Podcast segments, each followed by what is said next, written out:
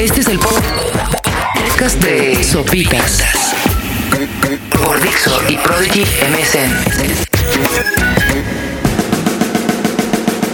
Muchísimas gracias por estarme aguantando de nueva cuenta. Estoy latoseando otra vez por aquí. Yo soy Sopitas y les agradezco de antemano que estén descargando mi podcast en Dixo.com.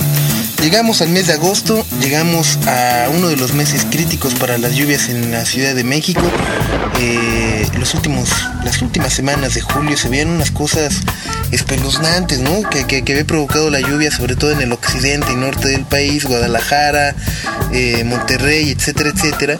Y según ahora expertos, meteorólogos y demás, dicen que por ahí viene una tormenta de esas bárbaras, épicas, que azotaría la Ciudad de México, sobre todo la parte sur del Distrito Federal, eh, la cual prevén que, que, que, que, llegue a concentrar inundaciones de hasta un metro de altura, ¿no? Una, una cosa, pues, hombre, que estamos acostumbrados a ver los, los chilangos, pues únicamente por, por televisión, ¿no? Pero, en fin, Llegamos al mes de agosto, se acaba el mes de julio y podríamos decir que hace casi ya 30 días que Chichen Itza fue nombrada de manera oficial como una nueva maravilla. De manera oficial por los organizadores de, del concurso este, ¿no? De, de, las nuevas maravillas.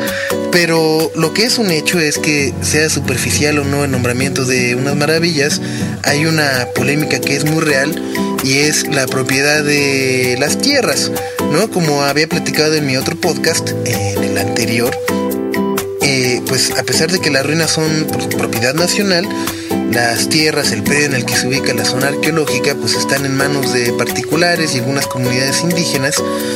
Y, pues la verdad es que el conflicto sigue ahí y nadie sabe cómo resolverlo.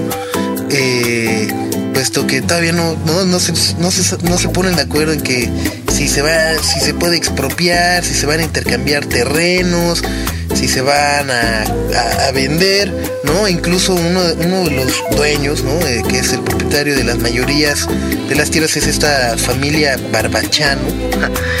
Dice que se ha hablado de la venta, pero que no es una de las avenidas con mayor futuro ni para la zona arqueológica, ni para ellos, ni para el gobierno federal.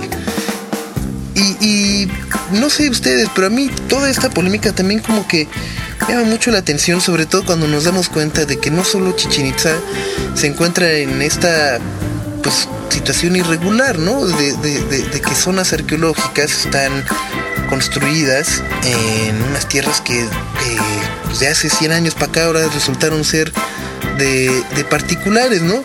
Según el periódico La Jornada, cerca de 12 zonas arqueológicas se encuentran en manos privadas o en una situación en la cual pues no se ha regularizado del todo. Dice por acá que otras áreas como Teotihuacán, Monte Albán, El Tajín, Zempoala, Uxmal y Palenques y Palenque, perdón, están pendientes de atención y disposición de las autoridades para resolver de manera urgente conflictos o querellas. A esa lista se suman Tulum, Xochicalco, Tula, Coba, Comalcalco y Etzna. La publicidad generada en torno a la reciente designación de Chichen Itza mediante un voto electrónico como una de las siete maravillas del mundo ha generado un incremento en el número de visitantes. Varios especialistas, también como lo había platicado en el podcast anterior, han dicho que el sitio está llegando al límite de su capacidad para recibir visitantes y expresado preocupación por el riesgo de deterioro que obviamente esto implica.